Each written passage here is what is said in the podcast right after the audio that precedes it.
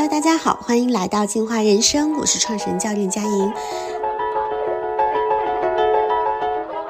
最近两年，职场大环境发生了很多变化，很多朋友对自由职业啊、数字游民特别感兴趣。那教练这个原本比较小众的职业，也一下子火热起来了。呃，很多中年主动或者被动转型的，然后还有一些。追求自由和意义的九零后、零零后新生代们，比较大批量的涌入到这个行业里。那这一波同学其实是带着转型变现的压力来学习的，所以也特别迫切的想要看到自己的商业成果。最近两年，我应该是已经被上百个人问过同样的问题，就是佳莹教练到底怎么样能够赚到钱？怎么能够用这种方式来养活自己？这期节目呢，我就想跟大家分享一下，把教练从一项技能转化到一个职业的过程是怎么样的。欢迎对人生教练感兴趣或者正在探寻自由职业转型的朋友来听。那我会谈到几个部分啊，首先呢是复盘自己从学习这门技能，然后到做副业兼职，再到转型成为主业的这样的一个过程和路径。第二呢，在这个这条路上，我觉得我如果说做成了，那我做对了哪几个点？啊，第三个部分是去年我带了三十位教练做了一个教练的商业化社群。那通过跟这些教练们在一起密切相处五个月，我发现的那些阻碍大家商业化成功的共性的问题是什么？第四个部分。人生教练的职涯路上会经历三个阶段啊，那三个阶段里面，第一个阶段是要跑通零到五十万或者零到一百万，就是能用教练这件事儿完成一个小的商业闭环的。那跑通这个闭环的关键有三个点啊，我会做一些拆解。呃，那我还会宣发一个最近我要开的教练商业化的项目。最后一个部分呢，是在我的教练商业化的社群，最近有十几位听友，他们给我列了一些问题，做一个听友问答。那欢迎感兴趣的朋友来听你们相应的部分，我都会在 show note 里面标注出来。第一个部分就是想跟大家复盘一下我自己的教练商业化之路。其实我是二零一八年。呃，进入教练学院，然后开通了这个教练课程以后，十二月份开始学习的。那最开始的时候，我其实是从被教练。开始对教练感兴趣，在那一场被教练的过程中，我自己亲身的感受到自己的一个蜕变。所以呢，我开始学教练的时候，纯纯的就是对教练本身的好奇，很想探索自己。我那时候也并没有特别想用这个赚钱哦，加上那个时候其实是我职业遇到最大挑战的一个时间。呃，我从央企跳到民企里去空做一个空降高管。呃，其实文化和行业都不熟悉，所以那个时候每天是非常高压的工作，然后教练的学习呢就成为了我在工作之余减压的一个利器。所以我的那个教练线上课的时间一般是早上、中午和晚上，那这三个时段我都会挂着耳机听课。嗯，想想那个时候我其实没有那么多的想法。就只是喜欢在那个非常艰难的环境里，还想着能够追寻一点意义，然后想要去觉得自己是有价值的，是在很好好的用心的活着的那样的一个自己。所以这个就是我最初学教练的一个动力。那开始做教练对话。也是因为我们学院规定了啊，你一定要做够多少场，然后要有多少个不同客户的交互练习，我们才能够申请毕业。所以我是最早从二零一九年开始做练习的。那我看了一下我做教练的记录表，二零一九年全年呢，我是做了七十六个小时的教练，那他们全都是 C 端的个人客户啊，然后绝大部分是物物交换的形式。嗯，那物物交换是什么呢？就比如说，哎，我给你提供一次教练服务，那你有什么技能？比如说你会占星，那你也帮我占一次星，那这种就是我们的物物交换。然后现金我只收了四百五十块钱，呃，大部分其实都是一次会谈，那比较多的是签三次。嗯，那当时我给个客户的这个付费方式就是，哎，我们呃一百块钱以内，你觉得我的这一场教练你的满意度是多少？你有九十分的满意度，你就给我九十块钱啊。你觉得五十分你不太满意，你就给我五十，就完全的按照客户你自己的感受给啊。那那个时候呢，因为我还在公司上班儿。然后公司给的收入也不低，其实没想拿它赚钱，收费就是用来验证我自己教练能力的。所以我是通过哎客户他给我多少钱，我来去判断在客户心目中，嗯，那他对我这个教练的认可度，我自己的教练水平走到哪儿了。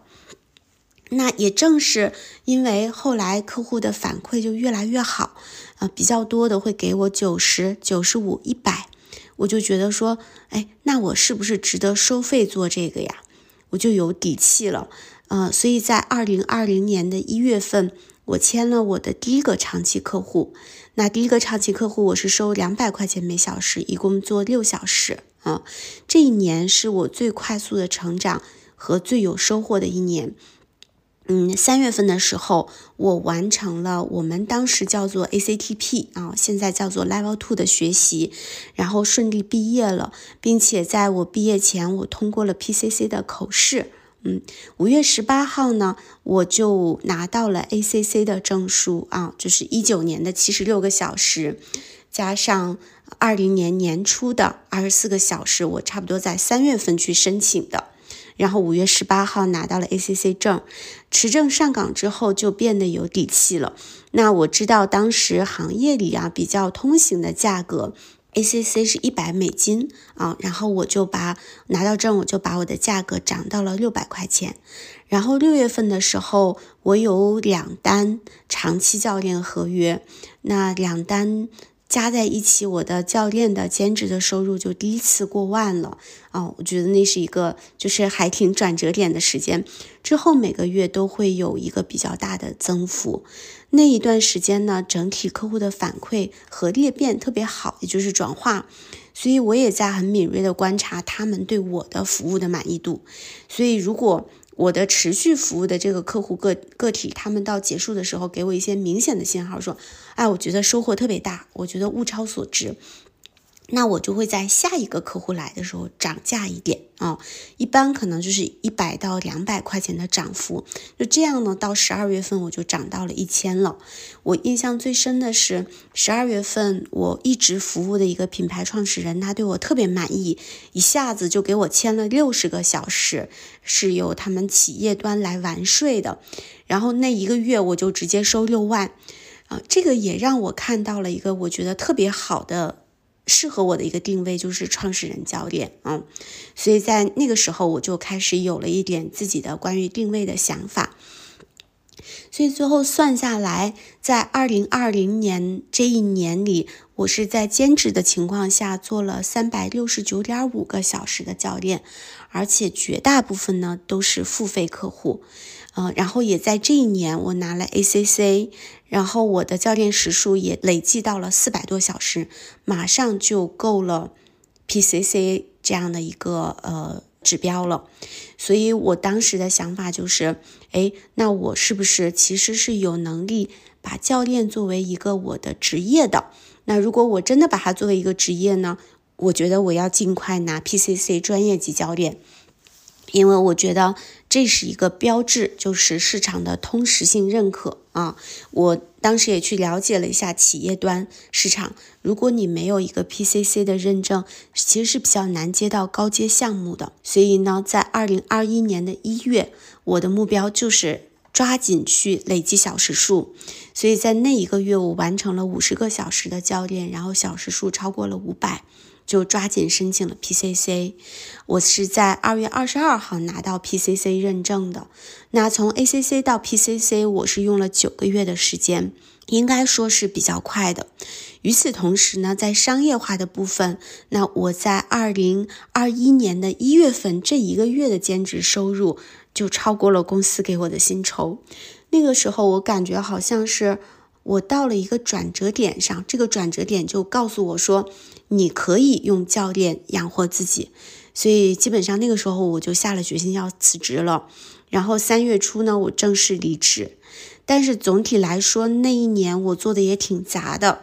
二零二一年的一到三月我在公司上班，七到十月我在一家公司临时的帮他们做 HRD 的补位。那就是一个顾问形式加入加入进去，所以一半是工资收入，一半是教练收入。那在这一年里，我一共做了五百九九十个小时的教练啊，然后就发现哦，那我能够比较好的完成这样一个呃转型。转型的过渡，整个人对于教练这件事儿的信心也大增，所以二零二二年我就完完全全是在教练职业上的这一年，有了前面三年的铺垫，我也累积了一批固定的客户，我有了很明确的教练定位，然后在这个过程中呢，我也跟三家机构合作，我在其中担任过合伙人，担任过首席教练督导，担任课程讲师。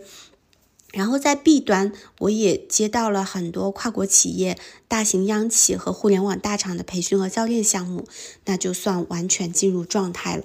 二零二三年，我开了个人的播客，一切都开始变得越来越好。回想起刚入行的时候，每收到一笔教练费，我都会非常认真的记账啊，我会记，呃，客户是哪一位，买了多少小时，单价是多少。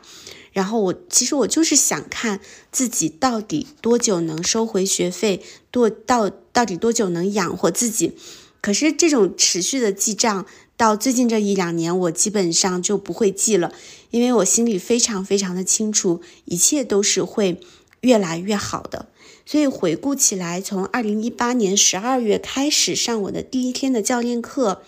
到现在啊，整个五年过去了，我想我是比较顺利的完成了一次从技能到职业的教练的商业化转型。那么在这个过程中，我我觉得我做对了什么，是让这个转型看起来能够比较丝滑、比较顺利的呢？我觉得第一个点呢，其实就是我的用心是非常纯粹的。一开始其实我就是想简单的，就是想把教练学好、用好。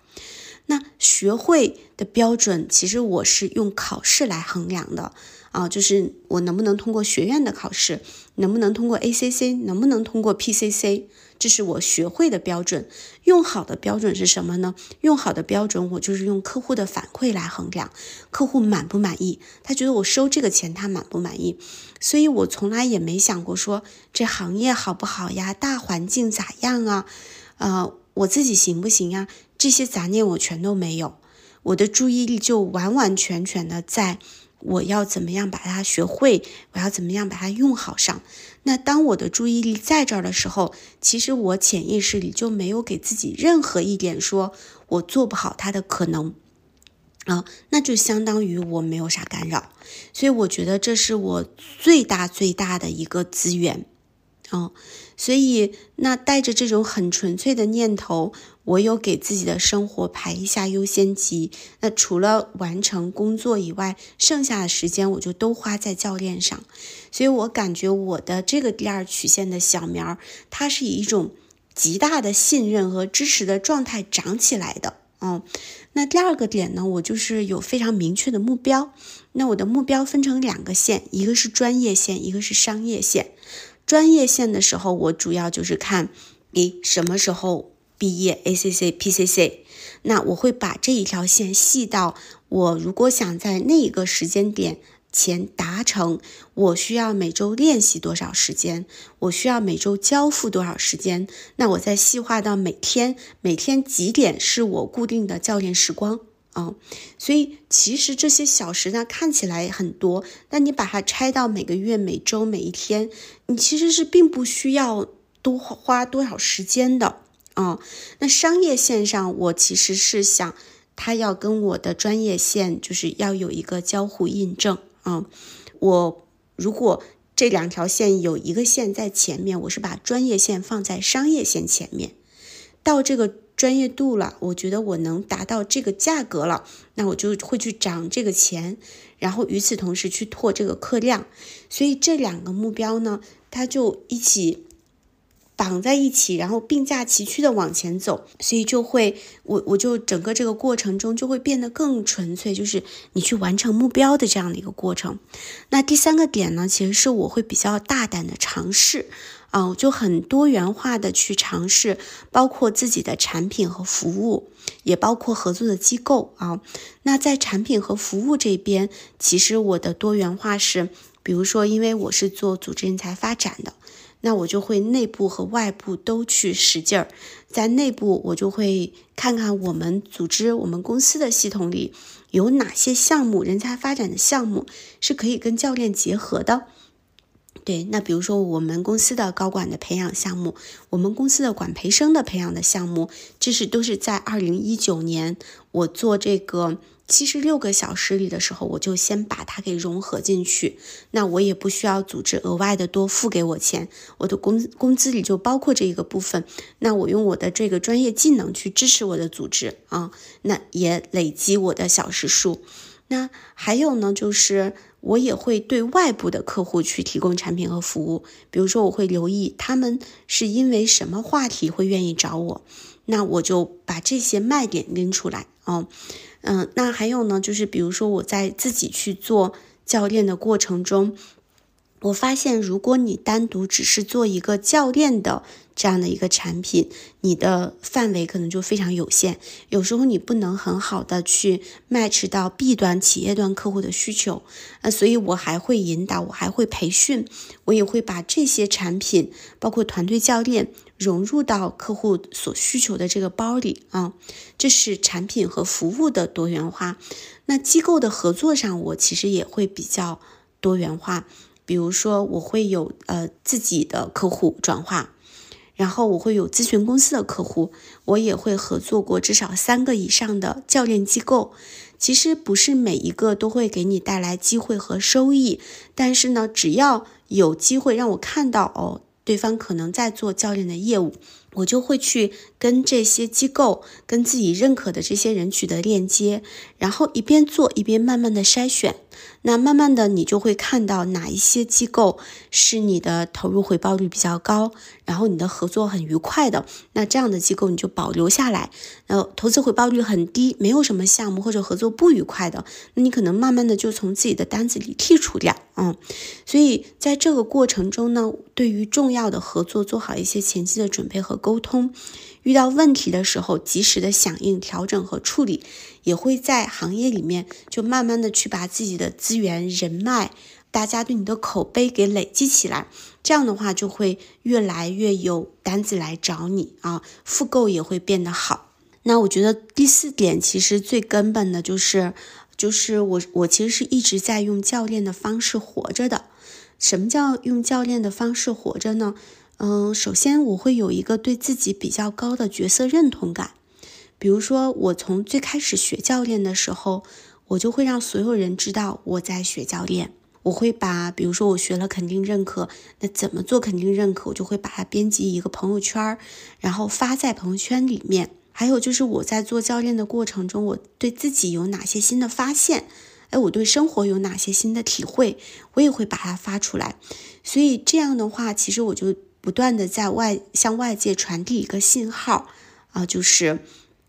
哎，我是在做这个的，我非常的认同和喜欢和享受做这个，然后客户也会通过我的朋友圈看到教练他背后那些内涵是什么哦，所以当。你真心很想做这件事儿的时候，你用心做的样子就是会传递出去，慢慢的身边的人就会介绍单子，然后不认识的人也会逐渐对我产生信任。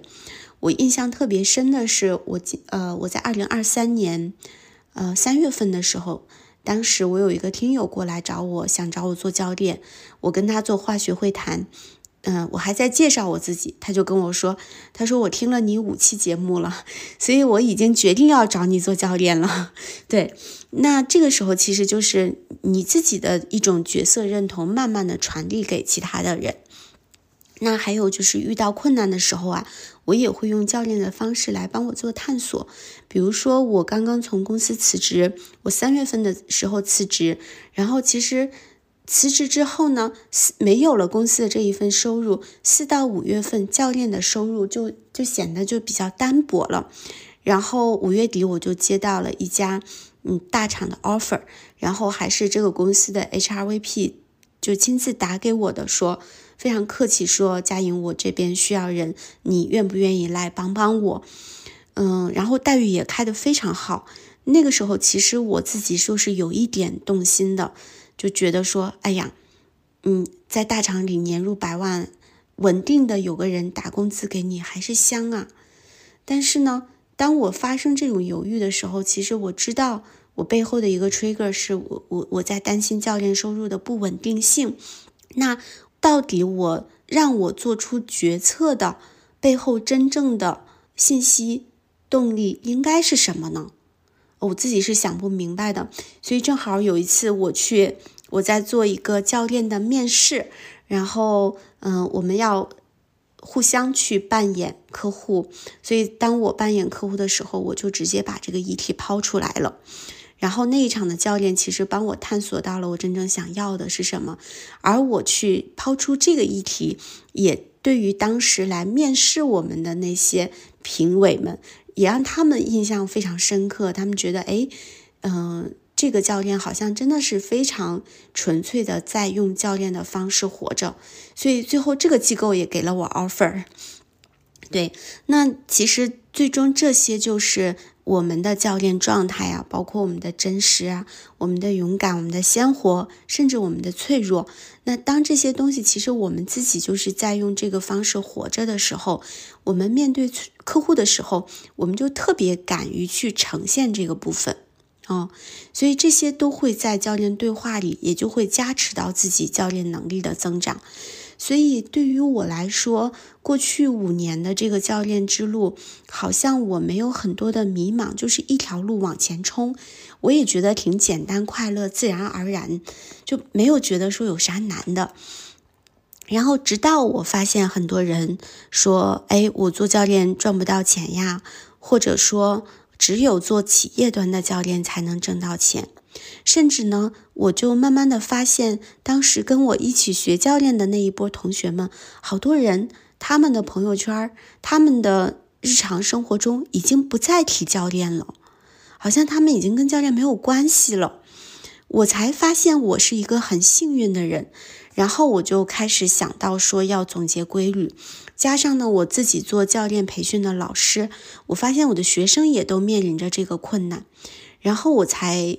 觉知到，原来我们的教练学院其实典型的是只教授教练的技能，但不指导就业的。所以我就觉得这是一个，这是一个嗯很有共性的课题。我就开始尝试着做教练的商业化培训。所以二零二三年初，我跟一个教练机构就合开了一个教练商业化的课程。第一期就招募了三十个教练，那通过跟这些教练们几个月的相处，我发现啊，大家有一些共性的问题，其实是在阻阻碍着教练们把这个教练从能力变成职业，最后真正商业化的。那这几大杀手啊，第一个是什么呢？第一个，我觉得教练商业化道路上最大的阻碍啊，要么就是不差钱儿，要么就是。愿力不够啊，那最容易半途而废的教练，其实是那种生活上他有很多退路，犹豫不决，然后想要最想最小代价做教练的这样的一些伙伴。这类同学他们追求的是什么？我我希望看到高确定性、低风险、低自我改变，希望顺其自然的做出来。那。嗯，他很具体的表现就是，哎，我有一堆想要兼顾且排在更高优先级上的事情，比如说我的第一优先级肯定是我现在的工作，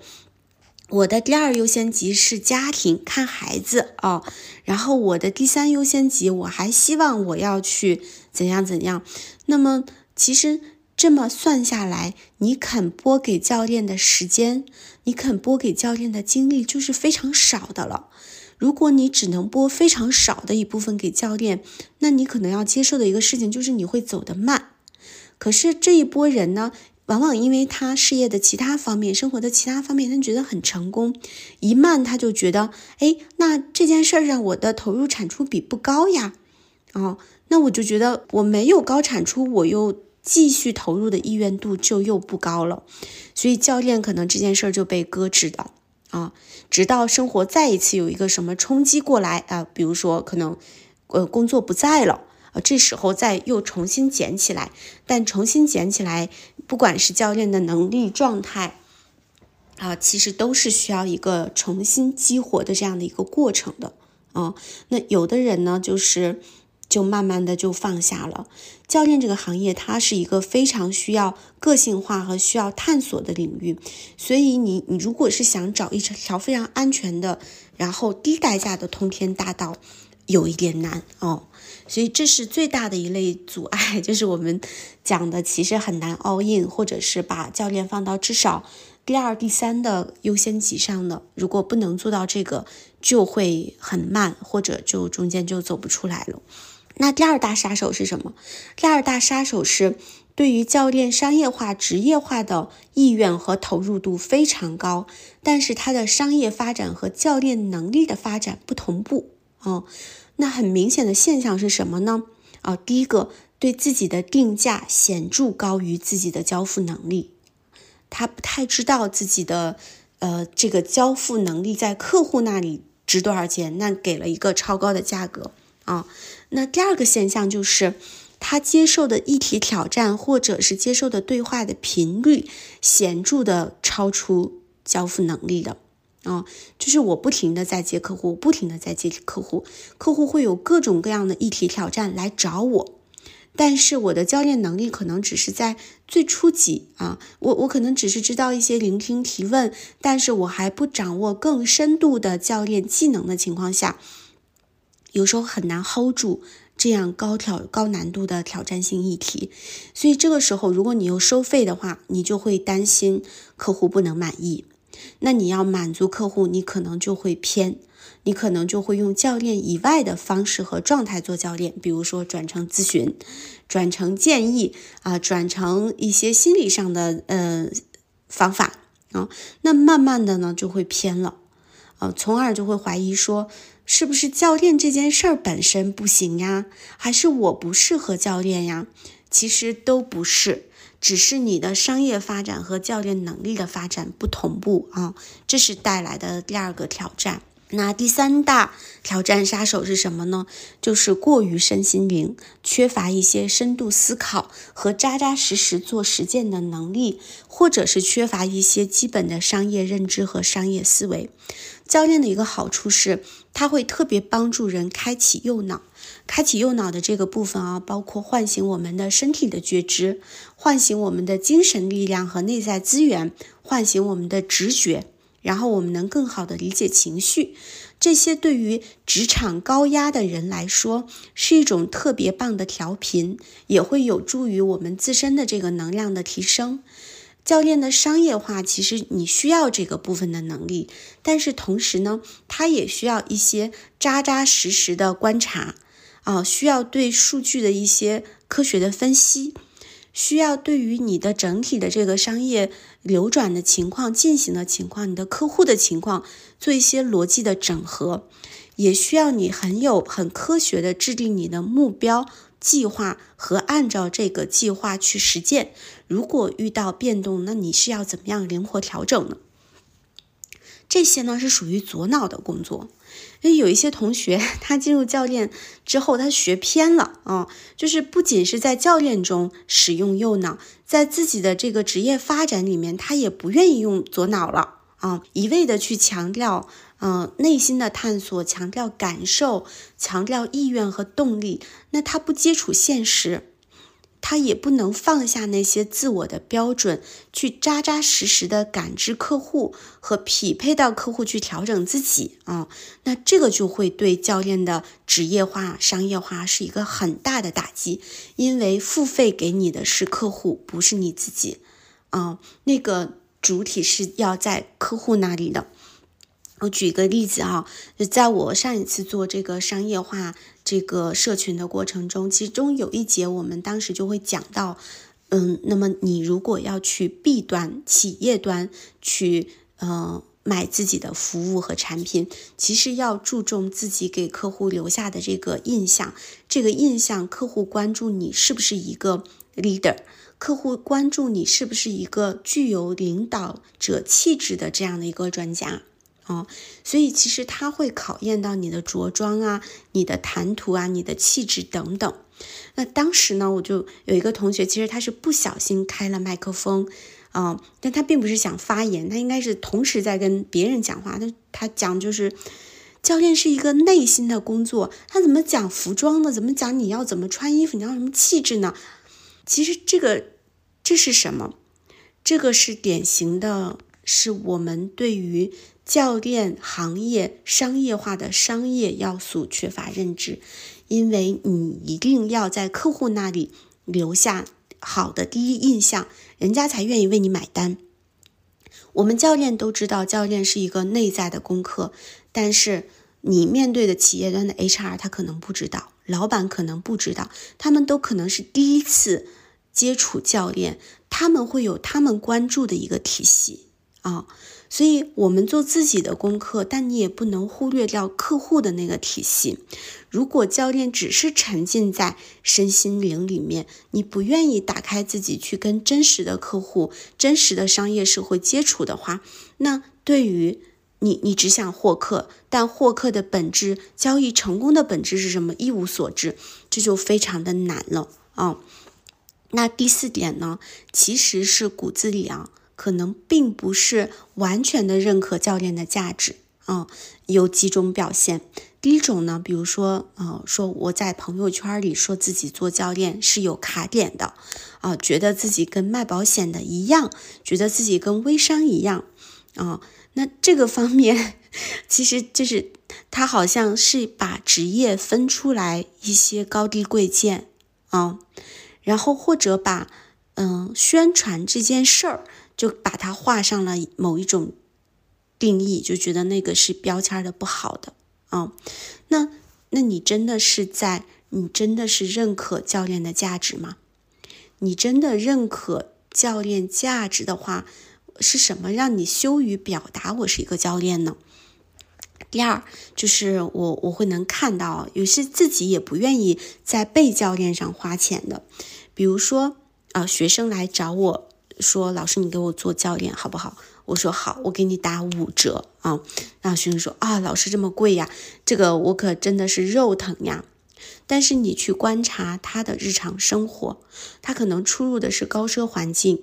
他可能去吃一顿饭，住一个酒店，这个价格可能都是两三千啊。或者是你去看他给自己的服务的定价，他也定的是一个几千的这样的一个价格，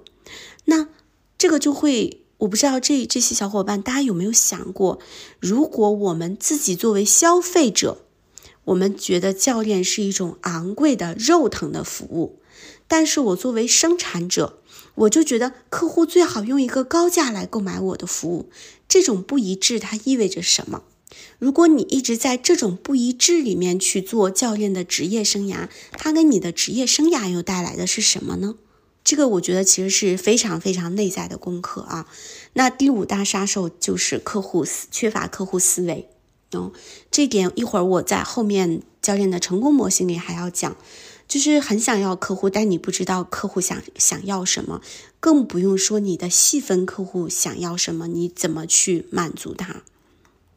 嗯，比如说很多同学会困扰，到底怎么找付费客户啊？还有的呢会说。呃，客户对话之后有收获，但就是不能转化为长期。我要怎么留住客户？其实我觉得大家最简单的一个换位练习就是你去被教练啊，而且你要付费被教练。这样有什么好处呢？第一，你是可以通过教练去解除自己的一些内在卡点的。第二呢，在被教练的过程中，你可以看一下，哎，其他的教练他们是怎么样运用教练的技能。啊，第三点就是你可以在付费客户的这个椅子上体验一下客户的心态。客户什么时候付费，他是心甘情愿的付费的；什么时候付费，他其实心里觉得是不值的。他真的要什么，他不要什么。如果你自己没有在客户的这个椅子上体验，其实是很难做好教练的。啊，那最后一个卡点呢，就是嗯，自己的内心有很多心魔啊。比如说发朋友圈，我有卡点；我如果是赚那些我觉得他生活的还没有我好的人的钱，我也有卡点。小红书发出去了，但是没有涨粉，我也有卡点。教练对话没做好，我就受挫了，我不想做了，也有卡点。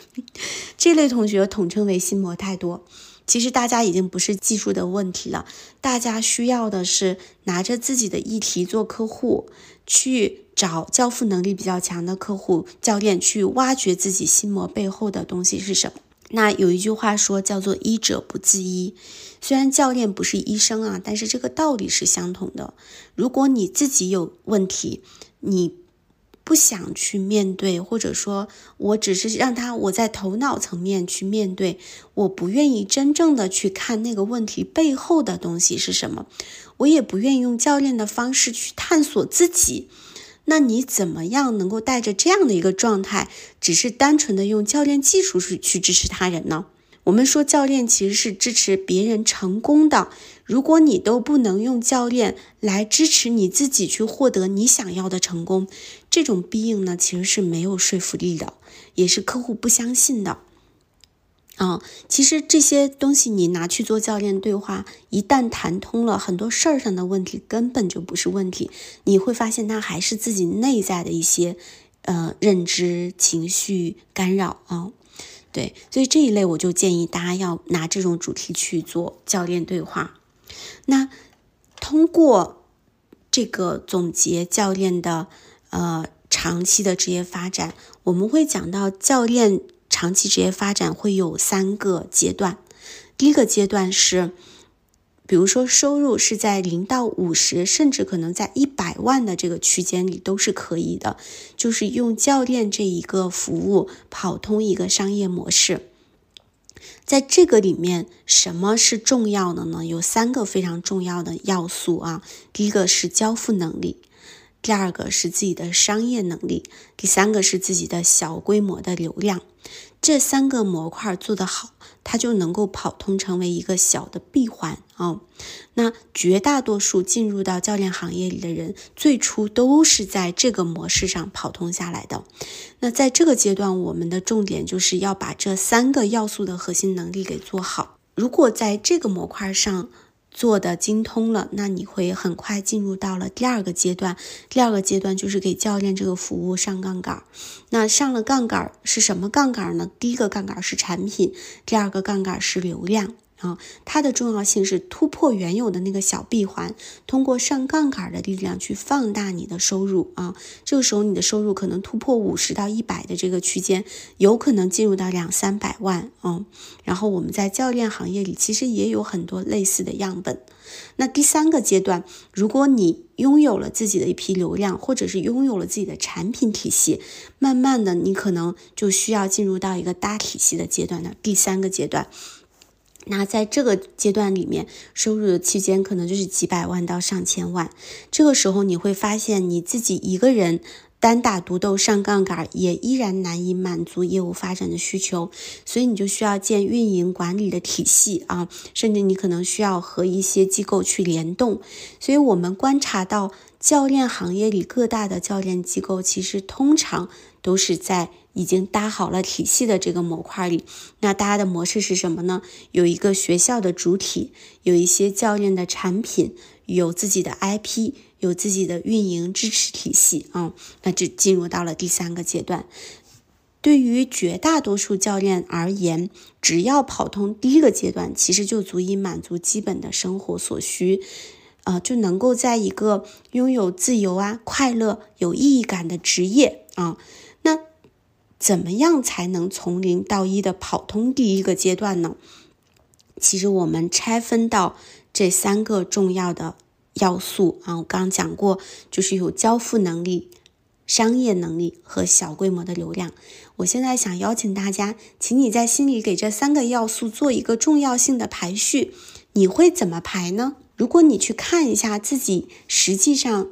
真正的时间和精力的分布，你是怎么分布的呢？那我心里排第一的，我是把交付能力排在了最前面。为什么？我觉得我抓住一个底层逻辑啊，教练其实他还是一个专业的角色，他是非常拥有专业性的。那教练的工作效果，我觉得基本上是这个世界上最好评估且做不了假的。就是一场对话结束之后，客户他的收获度怎么样，他比你清楚，就他非常清楚，然后你也清楚，你们俩谁都骗不了谁。所以，一个教练服务，他能够被购买、被持续复购或者转介绍，最重要的就是交付价值的能力。嗯，那教练到底怎么能够让？客户满意呢？嗯，我我觉得有几个要点啊。第一个要点就是一定是要做好专业的学习，做好专业的学习，甚至多元化交叉学习。嗯，那我最近观察到的一个现象是，嗯，有很多教练学完一个初级课就已经在开始搞商业化了。嗯。这样它会有好处，好处就是说你有更多的练习的机会，但是也会带来较大的风险，啊，是，嗯，你难以去交付更复杂的议题，你可能只能在一个比较低的这个天花板内一直去打转啊，甚至有可能当有更高级别的客户。呃，来到的时候，因为你的这个教练能力没有上去啊，你没有交付好，你就失去了把它转化为长期客户的可能。哦，那嗯，其实我是嗯，在学完这个基础课程之后，我也一直没停过学习的脚步。啊，一八一九年我在学 ICF 的这个 Level Two 的体系的课程里，我给自己配套的这个学习是什么呢？我报了一个教练的读书会。然后我开始了一个比较持续的团体的教练督导和一对一的教练督导。为什么我要做这个？就是因为其实我在一九年做教练的时候，哎，我就觉得，嗯，我在课堂上学的东西还还不够解渴，所以这个我觉得督导和读书会是最直接的弥补我课堂时间不够，然后能够通过督导解决我实战需求的问题的。然后这个部分学完之后，到二零二零年，我是去学了格式塔完形六十小时的心理咨询，然后我是学了高管教练的一个学习体系。哦，嗯，那为什么去学这两个？是因为一个方面，我发现。嗯，心理咨询里有很多的工具，其实是跟教练是通用的啊，尤其是这几个流派，就是 T A 格式塔完形和存在主义。所以读书会里我是看了存在主义所有的书，T A 的书，然后我去上了完格式塔完形的课。那第二个呢，高管教练是因为二零二零年我其实开始做企业的高管教练和创始人教练了，我发现这一波人的教练，他们需要懂得更多的。组织、商业、呃，决策方面、战略方面的东西，所以我进入到高管教练的体系里去补这一个部分的知识差。那二零二一年，我是学了欧卡教练和 HBDI 的全脑优势的测评，那他们也是为了更好的丰富我这个教练的，嗯，这种教练方式的多元性啊，然后能够更好的为组织里的教练提供从测评。到呃，到教练，然后到培训的一系列的这样的一个转化。到二零二二年的时候，我去学了数字化转型教练和数字化转型的专业认证。那为什么学这个？是因为我会发现越来越多组织高管他们会面临数字化转型的问题，他们必须要面完成数字化转型。所以我去补了这个方面的知识，然后二零二三年我的学习项目是团队教练、艰难时刻的领导力、心理减肥教练，然后我还学了一个 MCC 的团队辅导和个人的一对一辅导。那所有的这一切其实都是围绕着每一年我去服务客户，我觉得我需要补充一点什么。啊，我就去要再去多学一点。那这种多元交叉的学习呢，它就其实比较能够支持我为客户提供到客户所需要的那个服务里面的尽量多的要素。那第二个，除了多学以外，我觉得很重要的一点是去跟你目所能及的最棒的老师学，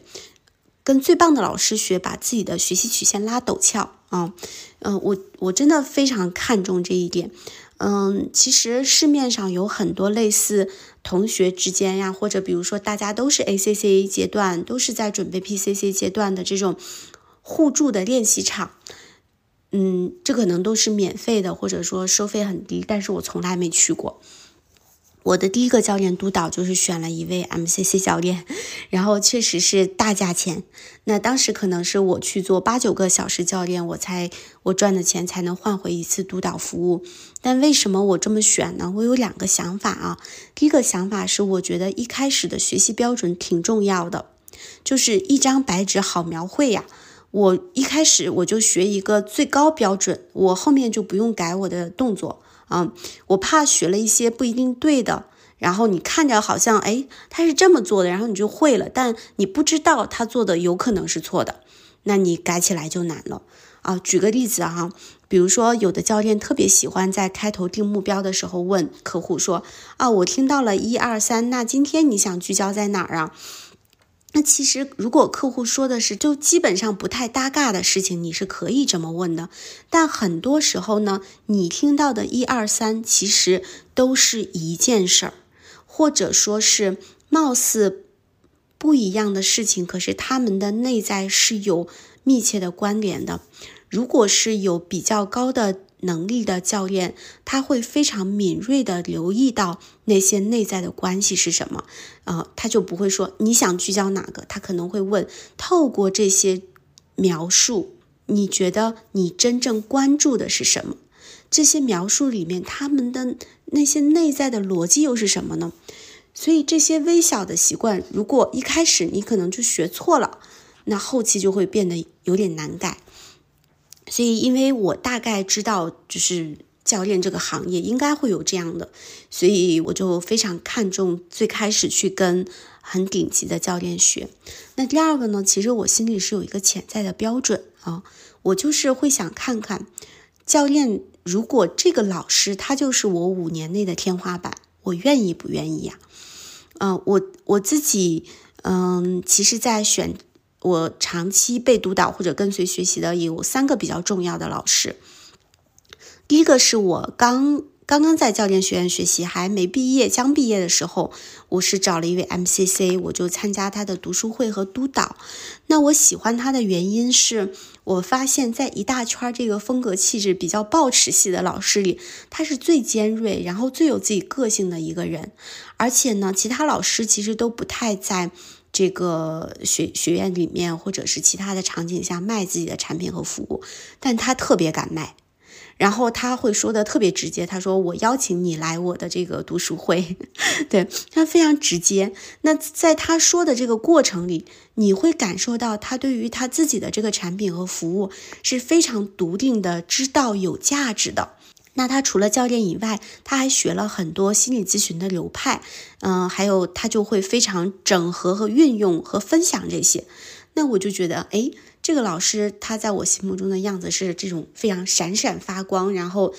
活出来他自己的个性特点的，我就想成为他这样的人。所以我的第一个督导就请了他。那我的第二个学习的教练呢，他完全不是 ICF 体系出来的，他自己创办了一个高管教练的体系啊。那他也很特别，就是我曾经帮助一个跨国金融公司老板去寻找教练，因为这个客户我自己服务不了，他要求用英文服务，然后就有呃，我们就挑选了一些符合到这位 CEO 的需求的教练的简历。然后我跟随的这个老师，他出价就是一百万以上，然后报价第二高的教练是出价三十万，最后客户还是选择了这个百万教练。呃，客户就说他身上拥有创业者的野性和创业精神，然后我觉得他非常的敢于突破传统的框架。然后能够去自主的定义自己，并且赢得客户的信任，那这个也是我非常想要的样子。所以，当我觉得我需要掌握更多的高管教练和创始人教练的知识能力的时候，我就去跟他学习。那第三位是我去年准备 MCC 考试的时候为自己请的督导啊，他是第五届国际教练联盟的主席。如果说我跟第二位老师学到的是这种领导者的。状态和解决企业家问题的能力的话，那我在我的第三位老师的身上，我看到的是一个真正有深度、有艺术性，能够真正聚焦到人，激发起人深层次动力，唤醒一个人的神性自我的那样的一个能力。所以跟他在学习的这一年里，我自己的感受是，我觉得我的内心无比的富足。然后我对话的品质和我整个人的生命状态都不一样了啊！这种带给我的那个转变，就是前面我可能都是觉得，哎，这是一段路，这是一段路，我都是在走一段路。但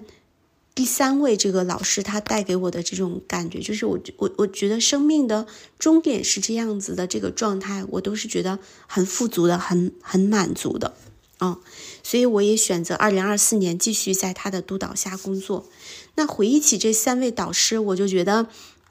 我非常幸运的是，嗯，在跟一些不同领域里。特别棒的老师，然后用这种贴身学习的方式，把他们身上我欣赏但暂时还不具备的能力品质，一点点的复制过来，再跟我自己的体验融合，那就让我整个人活成一个进化的我啊！这种力量感，我觉得太重要，太重要了。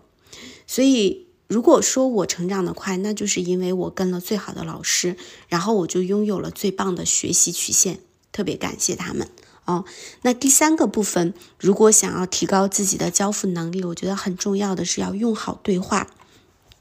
学和用是一个正向的循环。那在用好对话这个部分，我我的一个经验是，就是对于自己没有完成好的对话，一定要搞明白问题出在哪儿了。好多伙伴在把对话做砸之后，一下子就特别挫败，特别沮丧。然后就觉得，哎呀，这是要么是教练技术不行，要么就是我不行。这种体验呢，我很早期也有过，就在我呃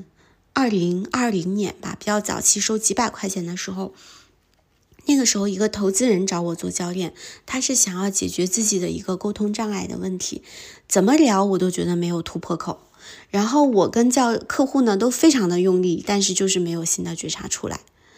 嗯，最后没办法，我就直接输出我在清华读 MBA 的时候学校教给我的那些沟通的技能。嗯，虽然客户也觉得有所收获吧，但是我心里特别知道，嗯，那些技能其实都是表面的，他需要解决的是内在的问题，但是我没有找到破局点。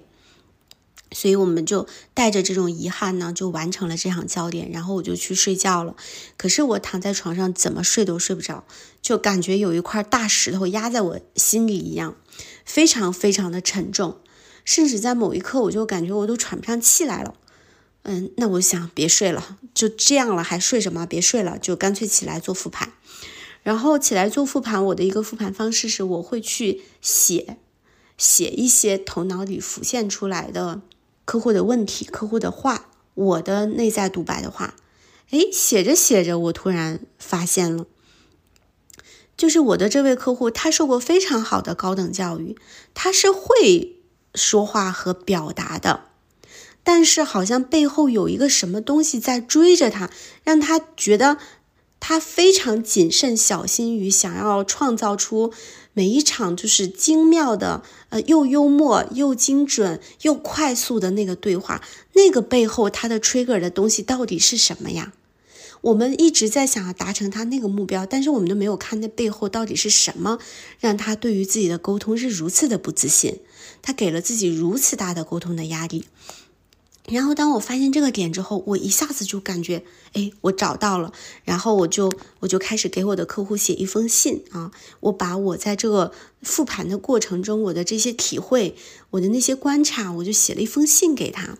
然后我当我客户看完这个信之后，他就非常非常的感动。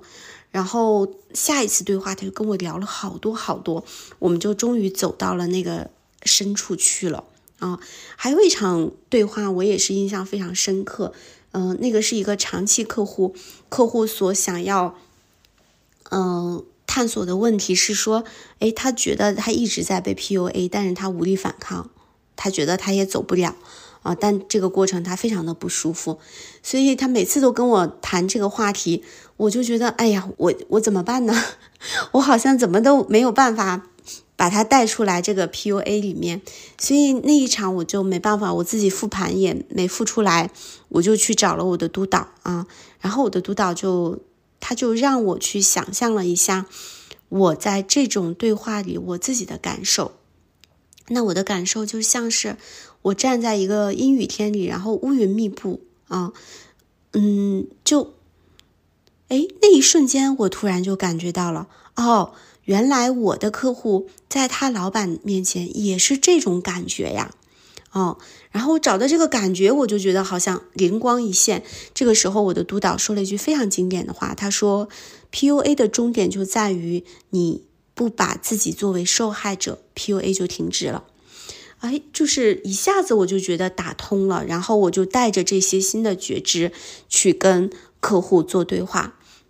啊，然后后来这个客户的问题也很好的解决了，他还帮我介绍了好几个客户，所以其实你看，每一个我们总觉得说，好像我们做的好的对话能给我们带来赋能，但是坏的对话就不行了。但是我的感受是恰恰相反，就是好的对话，其实你在学习的空间很少，可是那些做砸了的对话，你有巨大的学习空间，而且这一类你只要突破，你就再也不会。遇到这个问题啊，所以我我给到大家的一个非常好的建议，提升你的教练交付能力的，就是请你真的把做砸了的那些对话好好的复盘啊，需要的时候去见督导。那这两个多好学好，多多学，交叉学，跟名师学，然后把你的对话用好。这几个，如果你坚持这样做的话，就会给你的教练能力带来持续的进步。然后，这种教练能力的进步，它会支持你去提价也好，是你去应对客户、面对客户也好，它就会使你的交付能力是能够达到啊你所要的这种需求的。那在三个元素里，我排序第二位的是商业能力。在商业能力里面，我觉得几个点特别重要。第一个就是对于商业底层逻辑最基本的认识啊，比如说成交的本质，比如说定价啊、定位呀，啊，很多事情是需要从理性层面想清楚，然后做决策和执行的，不能拍脑袋。我们就拿定价为例，好多学员会问说：“哎，我定多少合适呀？我想涨价，但是又不敢，怎么办？”还有的学员会有一种攀比的心态，觉得：“哦，我看到那个谁收八百了，那我就要收一千，收一千就证明我行，或者说我我给自己下目标了。”还有的说：“啊，我需要一年五十万，那我拿多少个客户摊到每个客户每小时就该是多少钱？其实价格不是这么算的。”嗯，回归到商业的底层逻辑，价格是什么呢？价格是商品的交换价值在流通过程中取得的转化形式。价格会围绕价值上下波动，价格是由供需决定的。所以，如果你回归到经济学上看价格的时候，你就会发现，教练的价格不是我们自己拍脑袋决定的。而是应该由你能触达并且服务的客户决定的。那你知道你你的这个服务在客户心中值多少钱吗？你要怎么知道呢？啊，我刚跟。大家有分享过我早期的定价模式，就是诶让客户给我的服务打分。后来我也把这个模式介绍给我的学生啊。那后来呢，你要接长期客户了，长期客户你最开始就要有一个报价呀，你不能再让他每一次打分了。所以我的最初的报价，我就是一个低定价但快速涨价的策略啊。那怎么快速涨呢？低定价说明我提供的服务一定能让你满意。那怎么快速涨？我就是要去问客户反馈啊。所以我看到客户觉得哎超值，那我就知道我的价格可以再向上浮一点。啊，这个就是价格围绕价值上下波动啊。如果你想要提价，那么你就上向上波动。啊，这个时候给自己一些压力，突破你的客户圈层。如果你向下波动，这意味着什么？你要快速攒教练时数，你要提供客给客户一个超值满意服务，让你的累时数变得更快啊。所以这个就是定价的一个最底层的逻辑，你知道你定高或者定低背后的意图是什么？那行业价格其实会是我的一个参考啊，比如说市场价，ACC 多少钱，PCC 多少钱，还有另外一个参考体系是我工作的市场价格，那就是三个价格对照，我对于我自己值多少钱就非常的笃定和有底气了。所以，如果有客户的这个价格问题提出来，我的回应的状态也是非常稳，也是有理有据的。那另外呢，价格还会受到你触达的客户层级的供需影响啊，就是说，嗯，我们通常可能会发现一千元以内的。这个小时单价是比较容易成交的，但是超出一千或者超出一千五就变得没有那么顺畅了。为什么呢？因为这个一千五以内的客户的支付力和一千五以上的客户的支付力，这个是可能是两个圈层啊。所以，如果你想要更高的定价，那就意味着你要去突破圈层。你要到哪一个圈层？或者特质的客户是特别愿意做出这种尝试的呢？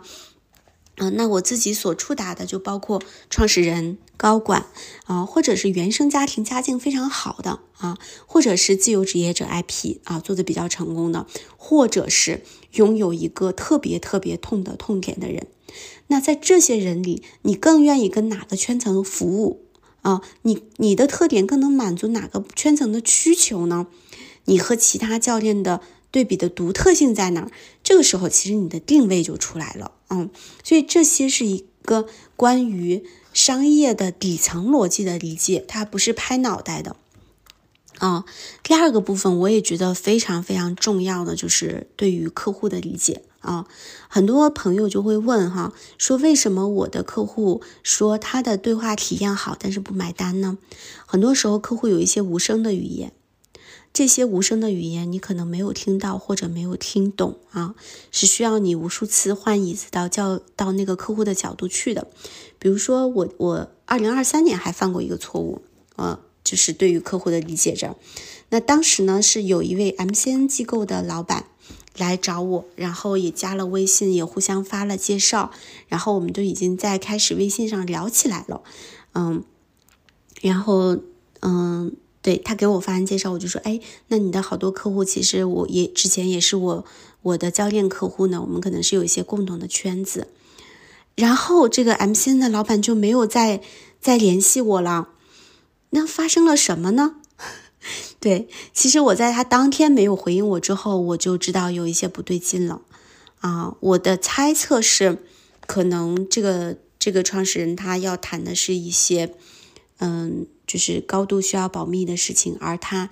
也很介意在这在一个圈子，大家有交叉圈子的这个地方啊，尤其是可能是在也是给他的客户做过教练的。那即便我们教练都知道我们是有这个保密协议和道德规范的，但是客户你你无法阻挡他会拥有这种担心。他想要尽量规避掉这个担心，那这个就是虽然客户无声的语言，我也没有再追问哈，嗯，因为我我觉得我的客户量也够了，所以，但是我还是就是收到了这么一个警醒，所以后来有一次呢，就也是非常巧，过了没多久，又有一个投资人来找我，诶，他主动提起来，他说，哎，我看到你的这些介绍，你的这个好多客户都是我我这个投资行业里的呢。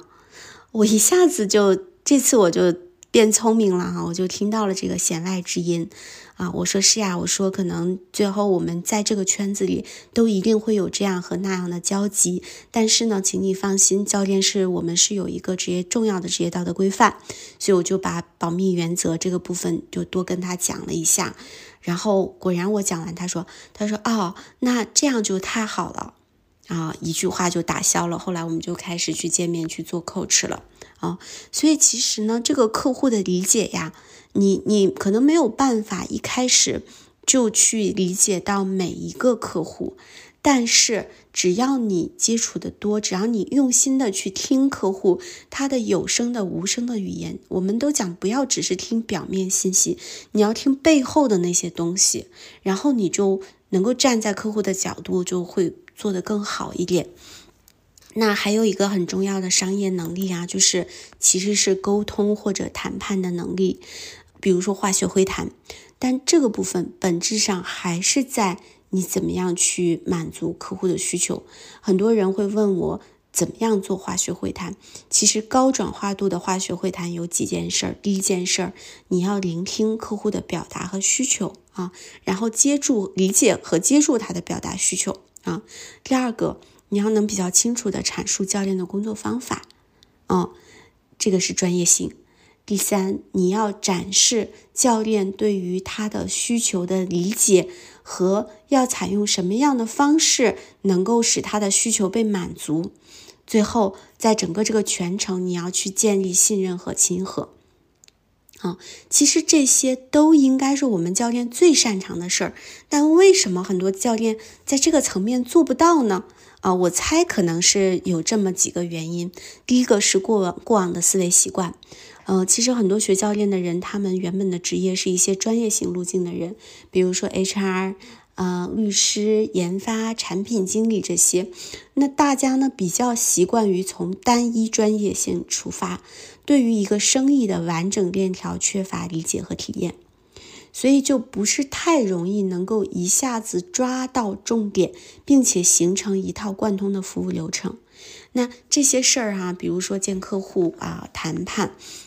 然后创建客户的服务流程和体验，以前在组织里有有承接人，但现在没了，那咱就得自己补上。但好多时候可能都没有意识到我需要补啊。如果又没有受过一些系统的商业训练的话，可能也不知道从哪儿补。那这样呢，你就呈现了一个教练的技术能力和商业能力的断档。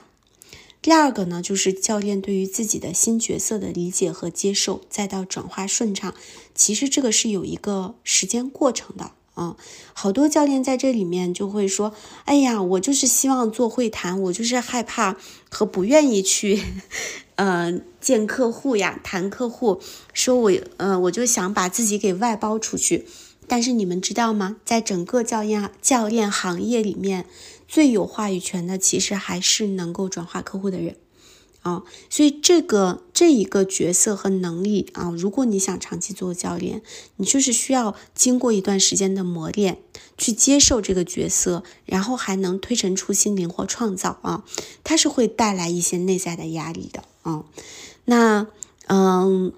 如果。我们有了比较好的商业思维，我们有了比较好的对客户的理解，我们也有比较好的沟通谈判能力，我们能抓住客户的需求，那其实转化客户这件事儿就会变得比较容易了，而且你还能够去根据客户的情况去创造一些更好的体验。那我排到第三个序列的，在从零到一的这个闭环里，第三个位置的就是一个小规模的流量。现在好多同学，大家会特别在意这个流量，然后就想说，我怎么在小红书啊，怎么去宣传呀？但是呢，其实最重要、最初被吸引、邀请或者是自发购买你服务的人，他们往往就是呃，我自己身上，我的同学。我的实习期的老板，我在线下活动中遇到的、认识但又不是特别熟悉的人，我的同事的朋友，我的家人的朋友啊，就是这些都是第一波最容易购买我们服务的人，他们都在你的私域或者你最熟悉的人的私域中，这一波人他会成为你的客户池，那第一批客户池会裂变的啊，裂变就是他服务的。你服务好，他会他会介绍给其他人，尤其是那种具有 IP 属性或者强社交属性的人。如果比如说有一个呃嗯第四个测评的话，就比如说孔雀属性的人啊，那他们就会非常容易的去帮你自发的裂变啊。比如说我曾经嗯我的嗯一个销售大奖的是。我我曾经团队里的一个小伙伴，孔雀型人格，那他就在我最初的第一年就帮我介绍了仨客户，我的付费客户基本上都是他介绍的，嗯，然后我的第二年就是有一位嗯超 IP 客户，他不仅自己买了我的很多服务，然后他还买了小时数之后，他就特别喜欢送给他的朋友，比如说他的。嗯，朋友里圈子里有很多创业者啊，投资人，那谁的状态不好呢？他就他就送一个我的服务给人家，然后我送完送完我我做的这个之后，他对方体验好了，哎，对方就购买我自己的这个服务包了。所以像这这样就是天使客户哈，他就用这样的方式，既支持了他的朋友，也支持了我啊。所以，嗯，其实不要小看我们的这个。小规模的流量池子，不要小看你的朋友圈。如果你用好了，这里面是有巨大的潜力可挖的。那我自己是在二零一九年到二零二一年，我都没有做过任何公寓的事情，但是完全够用了。就把你的私域用好了，也就够用了。那时候我的微信上也就才一千多人啊。那这个的重点是什么呢？重点是你要知行合一的活出来，你是什么样的人，并且让别人认知到。所以你的真诚，你的。责任心，你对教练的这一片赤诚之心，你自己活出来的生命状态，其实就是吸引他们的东西。嗯，那我也呃举一个例子哈，就是嗯，我曾经有一个有一个创始人。嗯，他来找我做教练，但是因为一些呃呃，就是伦理方面的冲突，我在那个时间里其实是不适合做他的教练的，所以我就推荐了推荐了另外一个教练给他。那后来呢，我们这个一段时间之后，这个伦理冲突就不存在了，然后他就又回来找我了，我就问他，我说，哎。那个教练不是也挺好的吗？然后是什么让你又要回来找我？他跟我说，他说，他说那个教练他觉得他会不自觉的讨好他。他说，但是佳颖，我觉得你不会。嗯嗯，我不知道他是怎么看到我不会可以讨好他的。嗯。但是我我觉得，其实那就是因为我们之前的交往并不多，就朋友圈之交。但是我觉得那一个反馈对我来说非常的重要，就是其实你真正活出来的状态是被看到的，嗯，对。然后还有就是，他也让我知道，其实客户他在教练对话里，他真正要的是什么？他不缺讨好他的人，他需他他需要的是你的真实，你的勇敢。嗯，你你能够挑战，你也能够支持，嗯，所以好多教练问客户在哪里呀？客户一直都在那儿，但但是我们是不是通过表达，通过我们的日常做人，通过我们表达我们对教练的理解，我们对教练的生活化运用啊，那些支持到别人的东西，是不是通过这些去吸引到他了？那第二。如果你也一直在表达，那还是没有吸引到，有可能你的定价过高，或者是你的圈层里还不足够具有这些呃你想要的付费能力的人。那如果你要突破圈层，靠什么呢？靠提升自己的价值，然后还靠付费进入到一些更高的圈层啊，链接的破圈，付费的破圈。啊，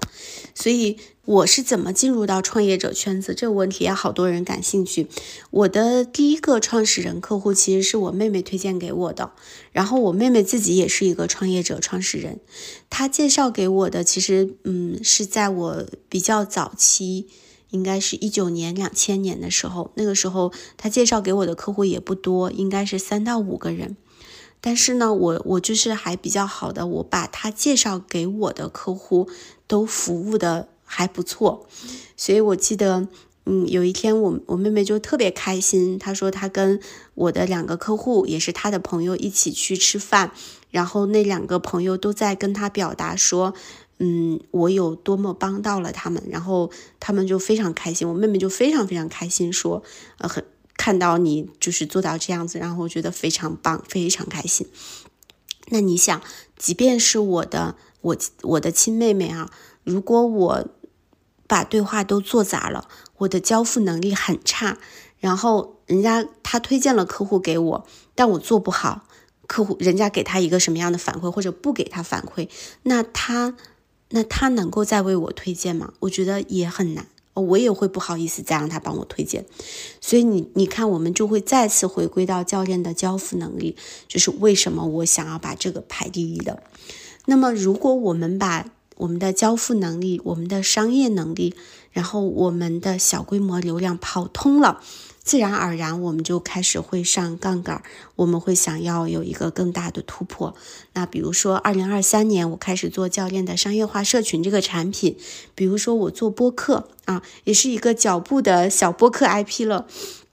所以这个时候，它是一个自然而然的过程。在这个过程里，其实我们的愿力未必是要多赚多少钱。而这个愿力可能是想要更大的活出自己的力量来，嗯，他就他就自然而然的顺势的，你就会往上走了。那我现在呢，其实不往上走也没有关系，因为其实教练你是可以选择你要活在哪一个阶段里，每个人都会有自己的选择，这个选择是和生自己生命的合一的，嗯。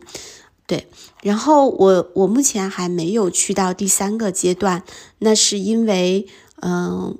我觉得这一重突破可能一些需要一些更大的蓄力，也意味着更大的跨界和创新。那可能二零二四年我会开始做一些这些方面的尝试。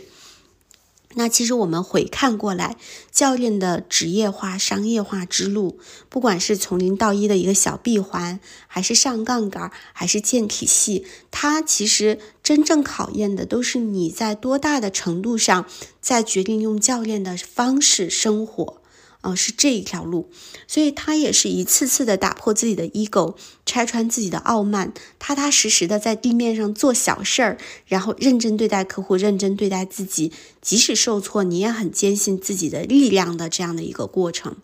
在这个过程里呢，你就一次一次的放下对于组织、对于他人的依赖，然后不断的把心放在事业上，然后最终完成一个教练职业的商业化的自立。那接下来想跟大家介绍一下我的一个商业化项目，这个就是我和几个小伙伴一起做的，呃，是旨在支持新手教练。新手教练指的是什么？你已经经受过一个比较系统的呃教练的技能的培训，然后你开始想要跑通你的模型一，或者是迈向你的模型二。那这两个阶段，因为我们我自己是有亲身的体验，然后我跟我的小伙伴都是跑过的。啊，我们要支持大家跑向这个完成一和跑向二啊。我们也希望呢，在这个过程中能够找到一个第三阶段，我们建体系，成立一个更大的组织，做更大的事情的这些同行者。嗯，那在这个学习项目里包括什么呢？基本上其实是围绕着我上述的三个元素的拆解。那有八节商业课，谈的是我们怎么样理解客户，怎么样做化学会谈，怎么定位定价做自己的产品啊，支持支持商业思维的这一部分。那我们还有四节 IP 课啊，我是非常有幸邀请到了一位呃教练界流量最大的一个 IP 吧，他应该是在。哔哩哔哩上有三十多万的这个呃关注粉丝，然后我们的这个 IP 这个部分，我们会讲怎么样身心合一的做 IP 啊。那在交付能力的这一个元素上，我是邀请了我的一个位好朋友，也是多家教练机构的最受欢迎的一个导师，然后去给。大家提供团体的教练督导和教练辅导啊，那嗯，我们还有四次，每个人有四次的一对一啊，那两次是关于流量 IP 这个部分的一对一，教你怎么样做内容，怎么样去做一个流量；两次是关于自己的教练能力或者是商业化能力的一对一的督导。哦，所以这是我们一个完整的项目，嗯，这个项目其实我原本是去年的十一月份就想出了，但是因为自己身体的原因，所以就一直没有出。其实我觉得这一期它有可能会继续做，但也有可能就是我的一个教练商业化的一个终结版。如果是一个终结版的话，我就想要以一种一期一会的态度去跟。这些我们有缘走到一起去参与这个项目的伙伴去做一些链接，然后真正的去陪伴着，嗯，想要把教练作为一个职业的伙伴，我们踏踏实实的，一步一个脚印儿的，把每一个你的商业动作想清楚、想明白，不扭曲，不被恐惧或者是一个盲目自大的 ego 所驱动的。呃，去扎扎实实，然后又享受的把它们做下来，这是我想要去做的一件事儿。那为什么我会觉得说有可能我不会再做第二期？嗯，讲真是因为我自己的生命状态进入到另外一个阶段了，就是这个阶段可能是关乎于一个生命是如何快乐而有意义的、有使命感的活着。所以做商业化，它可能不是让我最快乐的一个主题。但为什么有？我觉得它有意义，是因为如果这个世界上会有更多真正的很扎实的。能以一种职业的专业的精神做教练的人，那他就会给世界带来更多的好处啊！对，那更多的关于这个项目的信息，近期会在我的公众号和视频号发布，我也会做一些直播和小社群内的分享，所以感兴趣的同学可以加我的微信联络哈。那最后呢，快速的用一点时间来回应听友们关于这一个主题下的一些问题。那第一个问题是 Patrick，他想问个人教练市场当下算红海还是蓝海？坦白的说，现在还没有海，现在 顶多是有一些小湖泊啊。那为什么呢？就是这个事儿，我们不要问教练，我们去问客户，市场上还有多少人不知道教练？啊，市场上还有多少人认为的教练并不是真正的教练？啊，我也问过一个大 IP，就是类似的问题哈。呃，他的直接的一个回复就是这个事儿还在市场上还没有很广泛的走，依然是一个小众职业。那第二个呢，也是排水的问说，新手教练商业化的初期是瞄准公域流量，靠技术专业性吸引人，还是瞄准熟人圈子，是先积累小范围的呃私域流量？这两者的利弊对比是怎么样的？根据我自己的观点哈，如果这个时候你是在初期，然后你的时间、精力各方面的资源也有限，那你最好是先私域后公域。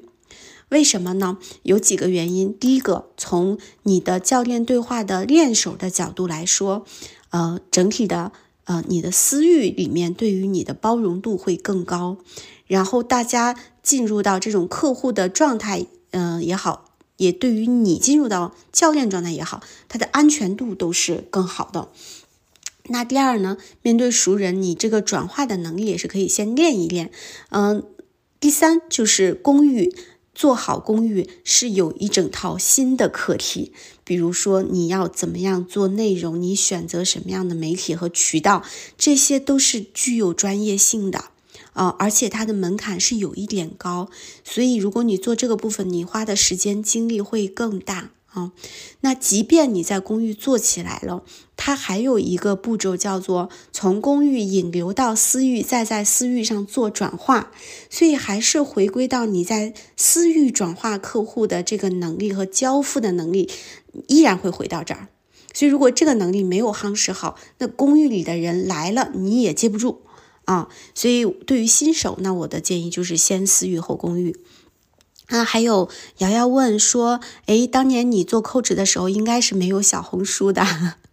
如果不通过这个这一类平台，在生活中我们可以如何特别落地的拓客呢？多发朋友圈，跟朋友表达说我在做教练，我需要客户啊，然后多参加一些不同圈子的社群啊。跟社群里的同学表达我是谁，我在做什么服务，欢迎你来体验。那还有就是，其实你可以去做一些这个，嗯，就到社群里哈，其实好多人都会发自己的广告，你也可以很好的去跟群主建立一些链接，比如说请付费，请群主做一些咨询，然后请他给你支一些招儿，做一些联合活动啊，这些都是比较好的。就是我们想拓客，但你得知道。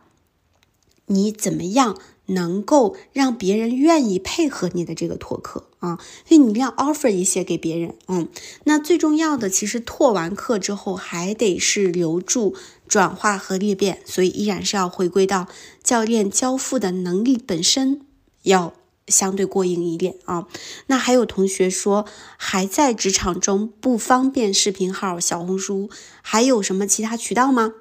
呃，亲爱的，我想跟你说，要先看看这个限制是不是一定存在啊。嗯，如果你还在职场中，你可以先看一下，你是不是能够给通过教练这个角色啊，给职场、给公司提供一点意义和价值。所以，如果这样的话，大家对于你做教练这件事儿的理解度、认可度和支持度就会高了啊，所以不一定会限制你去做呃相应的公寓的宣传啊。嗯，此外呢，嗯，如果你不方便做公寓，那就把私域、把亲朋好友、把弱连接人做好啊。那第三，如果不方便，嗯，做这个视频号，你可以做什么呢？第一，你可以做一些播客，嗯，然后。呃，换一个名字，嗯，给自己起一个艺名吧。还有就是小红书其实也可以做一些图文，嗯，这些都是 OK 的。那另外就是也还可以发起一些线下活动啊，在你的圈层里发起一些线下活动，也有机会转化到教练。嗯，那嗯，还有一位呢是说，嗯，我感受到的教练技术的修炼和教练商业化的修炼是两个课题。是的，然后他看到的是赢者通吃啊。那么做商业化成功的教练是靠什么吸引来了客户啊？比如说，同样做小红书、做播客，有的人就能够获客，有的人就不行。这背后的差异是什么？哦，几个点啊，真的是第一个背后的差异其实是教练本身的修行啊，教练本身在用。教练的方式活到了什么程度？这个东西啊，其实他的那个能量感是会有传递的。嗯，然后教练对于客户的理解能力，教练的表达能力，嗯，教练所说的东西是不是客户感兴趣的东西，这个也是可以传递的。那还有一种是非常微妙的平衡，有一些人他做这个传播，你就看他做的东西满满耳朵写的就是。来找我吧，买我的服务吧。那么这一种呢，其实，嗯，讲真就不太容易吸引到大众的喜欢啊。所以这个时候其实是需要一些微妙的平衡啊。比如说，你真的非常纯粹的利他之心，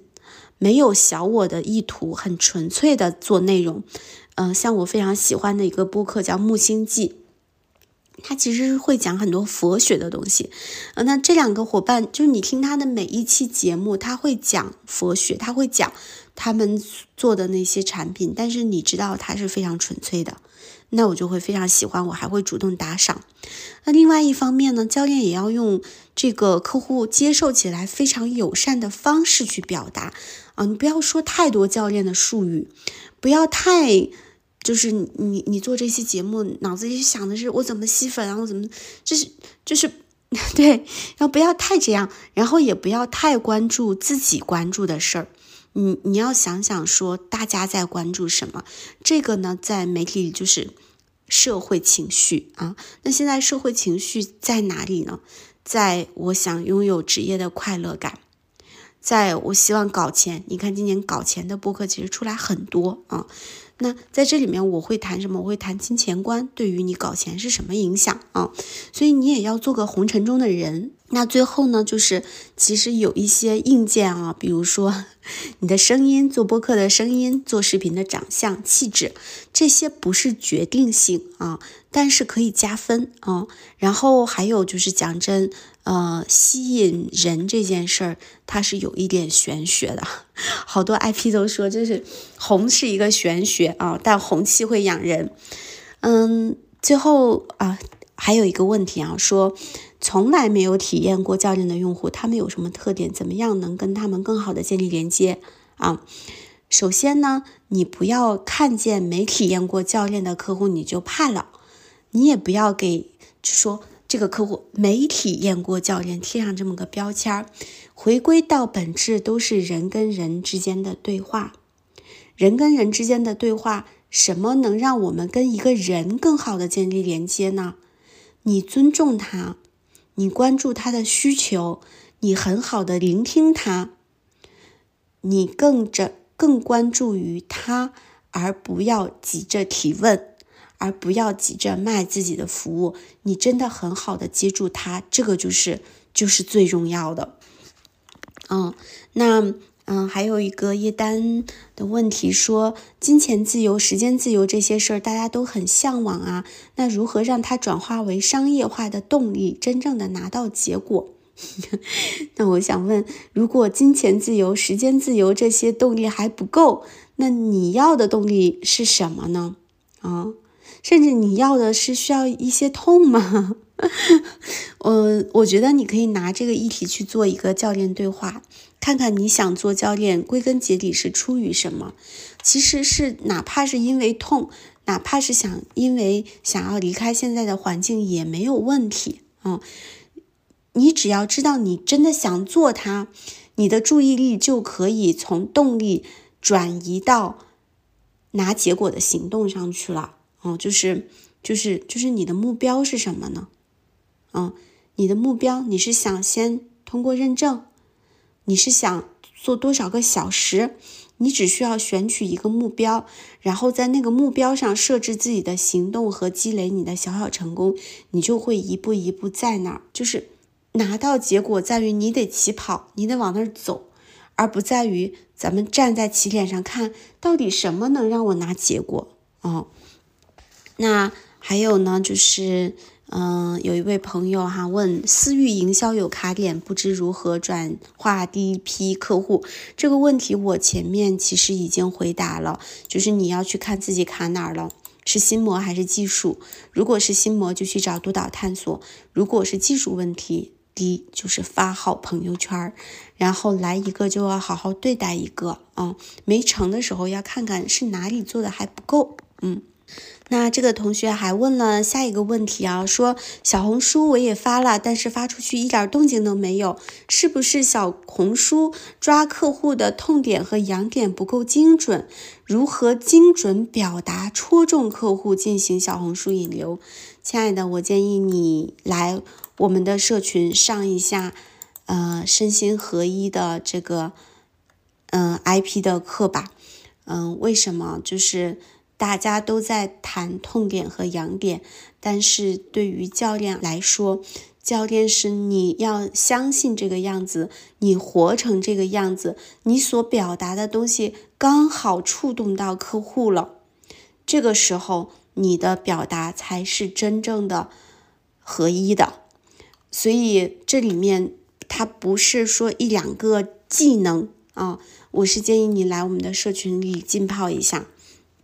嗯，然后白蜡的问题呢说，嗯，对于目标是想要做商业化转型，而不是自我教练修炼的教练，那达到自由需要什么条件啊？然后市场上不同的培训项目如何筛选适合自己的？这个我也非常明确的回答过，就是如果你只想用它做商业化，你不想做自我探索，那很难达到自由状态。因为那个就失去了教练的灵魂，教练一定是先把自己搞明白，然后你才能很好的去支持到客户啊。如果你想要去找一个，就是说更能够帮助到自己商业化的认证项目，那么你可以留意一下这些认证项目，它提供给学员的练习和商业化的平台资源有哪些。但是，即便平台可能有这些资源，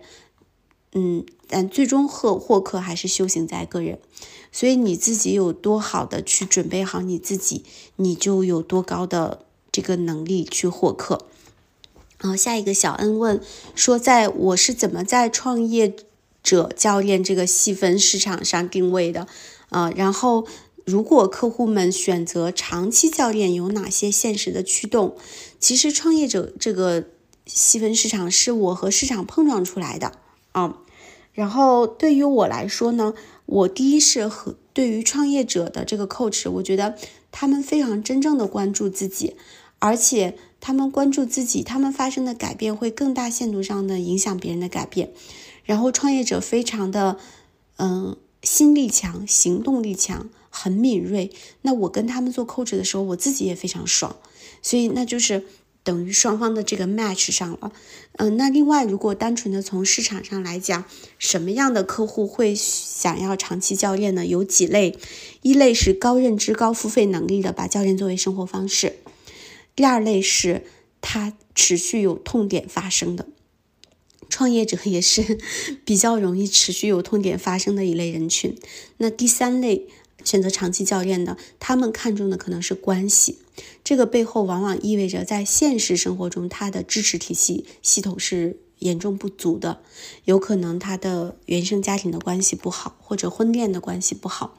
但是这一类人，他的这种内在自我的探索的诉求和关系的诉求很强，那这个时候他们也会倾向于选择教练或者心理咨询师。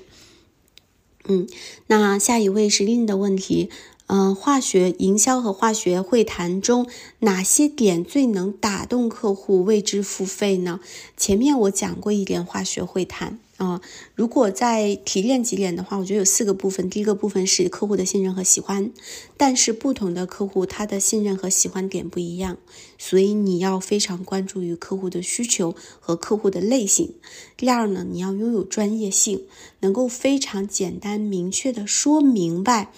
教练是怎么为客户服务的？第三就是教练的鼻影状态，你自己的状态啊，你自己怎么看待和理解他提给你的需求啊？用很简单的、生动的、易懂的语言表达给他。第四个是你整个在认识他到你们走到化学会谈啊，完成化学会谈这个过程中，他的你对于他良好的这个服务设计体验啊，足够丝滑。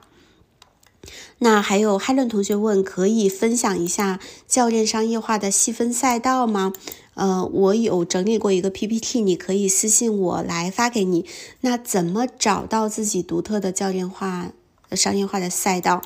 嗯，怎么样学习和了解吗？对你就可以来我们的学习项目，我们有一个地方就是关于自己教练定位的，嗯，这个就是你的细分赛道。还有呃，青石的问题啊，说教练跟心理咨询相比，嗯，解决的是向前发展的问题，然后大家对这类问题不会特别痛，就算不解决也没有多大的影响。他们对于锦上添花的这种服务没有强付费意愿，啊，那这个怎么破局？首先呢，我邀请你不要做这个假设，因为这你一旦做了这个假设，你就处处带着这个限制，嗯。你真正的问题是什么呢？真正的问题不是客户愿不愿意付费，是你怎么样能够找到那些有付费需求的客户，他们的需求是什么？哦，那什么样的需求会让客户愿意付费呢？第一，职业转型的痛点，亲密关系的危机，自我内耗，职业职位跃迁带来的挑战，企业经营管理的破局，这些事情其实都挺痛的。都是，都是愿意付费的，但是你这个需求来了，你能不能接得住哈？以及你是不是在这些人的视野里，他们是不是信任你？这才是真正的问题本身。所以，我们不要去假设一些限制性问题来限制我们自己啊。好吧，那问题基本上都回答差不多了啊。嗯，嗯最后呢，我想跟大家分享一段我最近很喜欢的一本书，这个叫《转化生命的对话》。在这本书里有一段话，其实是关于教练的 being、doing 和 having 的。那他写到啊，说生命发生的方式其实首先是存在，然后是行动，最后是拥有，就是 being、doing、having。然后，但是现在呢，人们总是想着先要拥有啊，比如说你可能已经决定自己想要过怎么样的生活，你要选择怎样的伴侣，你想要一栋房呃车子或者房子，然后你想说，哎，我怎么能拥有呢？然后你就开始思索如何得到它，身边的人开始出谋划策，然后你开始考虑成为医生、律师、教练或者是什么。然后一段时间，一旦你进入到这个职业，做了一段时间，你觉得自己是个人物了。从这时起，你开始与你的生命渐行渐远。你走的是 having、doing、being 这条路，然后它就导致你对拥有是有无尽的追寻，而这正是人生无法满足的缘由。事实上。你必须首先确立自己存在的方式，然后无论你是否得到你想要的，你依然是美好的。你生命的质量是由你存在的方式决定的。你会拥有什么，只是能力和环境是否有利的问题。如果你做出这个简单的转变，转向存在、行动、拥有，你的命运的大部分都将如你所愿。啊，那这是萨古鲁关于如何找到人生使命的一句话，他也解释了转化式教练的本质，就是支持人们在 being 的层面发生改变，从而改变行为，创造想要实现的结果。我怎么理解这句话呢？我觉得这段话啊，它其实是在告诉我们，你是不是从现在起就已经决定用教练的方式存在着了？你是不是从现在起就已经决定用你所想要的最美好的那种生活的方式存在着了？如果你已经做了这样一个关于自己是如何存在的决定，那么你就去行动，然后你就会拥有这一切。好吧，今天的节目就到这里，谢谢大家的收听，拜拜。